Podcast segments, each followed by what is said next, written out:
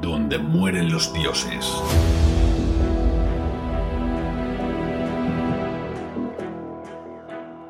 Edara.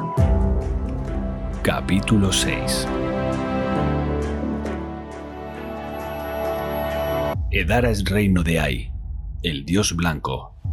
Afuera están los perros, los druidas, los harapientos, los asesinos, los idólatras y todo el que ama y practica la mentira.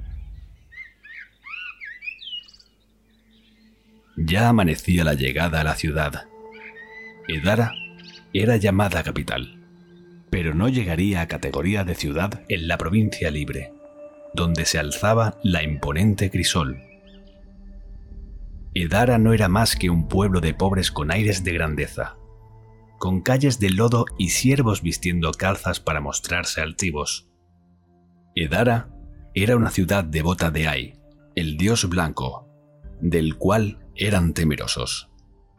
Hogar de los acólitos, y frecuentada por uno de los seres más temidos de toda Ea, los paladines blancos, humanos cuya mente ascendida a través de los años de culto y martirio eran capaces de comunicarse y coexistir en varios planos.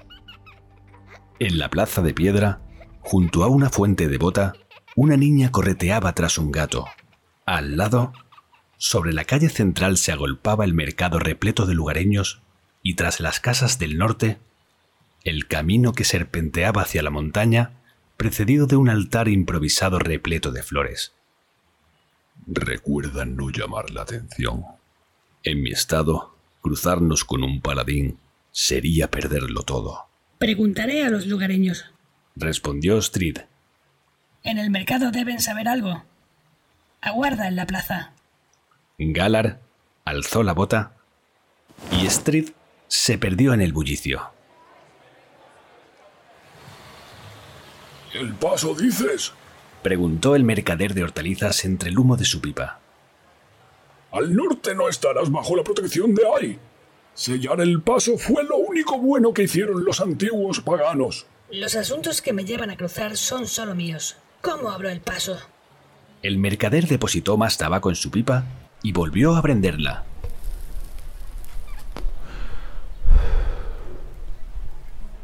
El paso fue cerrado por Garnak. Cuentan los escribas que el bárbaro estaba obsesionado por hacer recordar su historia a las generaciones venideras. El maldito quería que se hablase de su persona, y bien que lo hizo. Saqueó todas las ruinas antiguas de alrededor, incluso las precursoras, de cualquiera que pudiese hacerle sombra, y se construyó sus propios templos.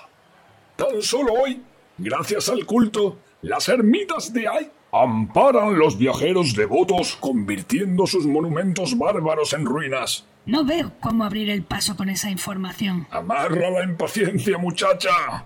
No soy bardo. Si quieres que continúe, deberás hacer gasto con mis honradas hortalizas, las más frescas de toda Edara. Refunfuñó la joven que se llevó la mano a la bolsa para sacar unas monedas. Me llevo hasta donde estas monedas puedan comprar. Y ahora dime, comerciante, ¿cómo abro el paso? Se guardó las piezas en el bolsillo cosido al mandil de tela y le entregó algunos tomates y una col, que ella guardó en el petate. Karnak tuvo tres hijos, todos ellos de diferente madre. Eran los destinados a continuar su legado, pero ninguno sobrevivió a las guerras de la planicie. En honor a su nombre, les recordó haciendo aquello que no pudieron terminar en vida. Proteger el paso de los dominios del sur. Proteger Garnakburgo de los invasores. Llamó a sus brujos y usó la magia pagana para cerrar el paso. Para desbloquearlo, necesitaréis colocar tres fragmentos de acónita en cada uno de los huecos del grabado. Tres acónitas. Repitió ella. Así es, pero no tres cualquiera. Cada una debe ser de un color diferente y además llevan un orden concreto, tanto de posición como de colocación. ¿Qué orden y posición? El vendedor de hortalizas hizo una pausa. ¿Acaso debo comprarte más? Le recriminó. Algo mal debes estar haciendo si necesitas recurrir a esto para que te compren. No es eso, muchacha. Nada me gustaría más que seguir vendiéndote.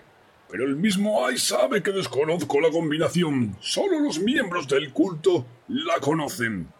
Medida de protección. Por muy del sur que provengas, deberías saber eso.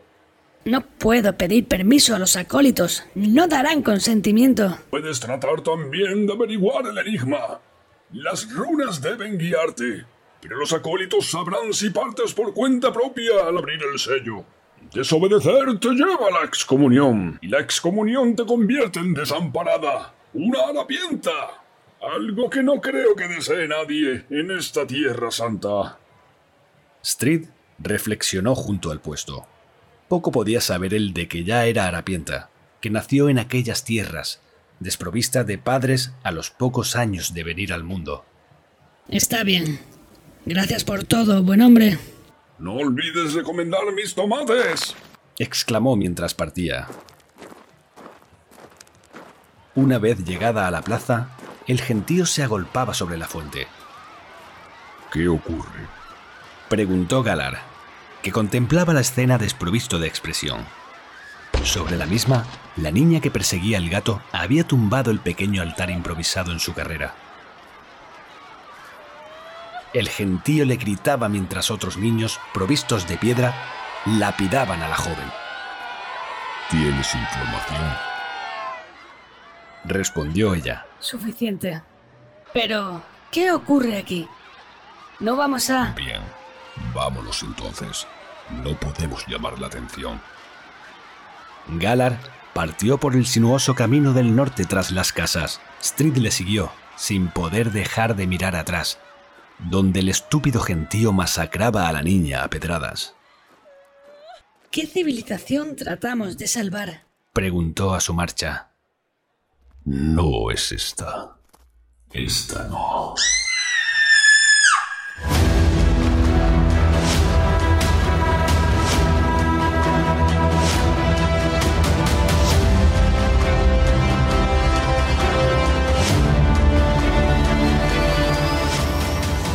Escrito por Juan José Ruiz. Narrado y editado por Raúl Padilla.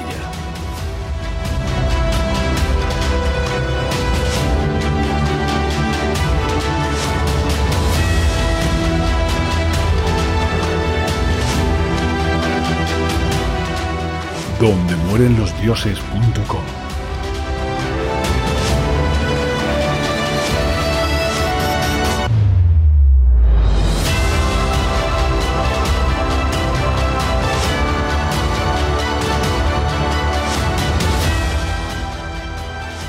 Banda sonora cortesía de Music for Video.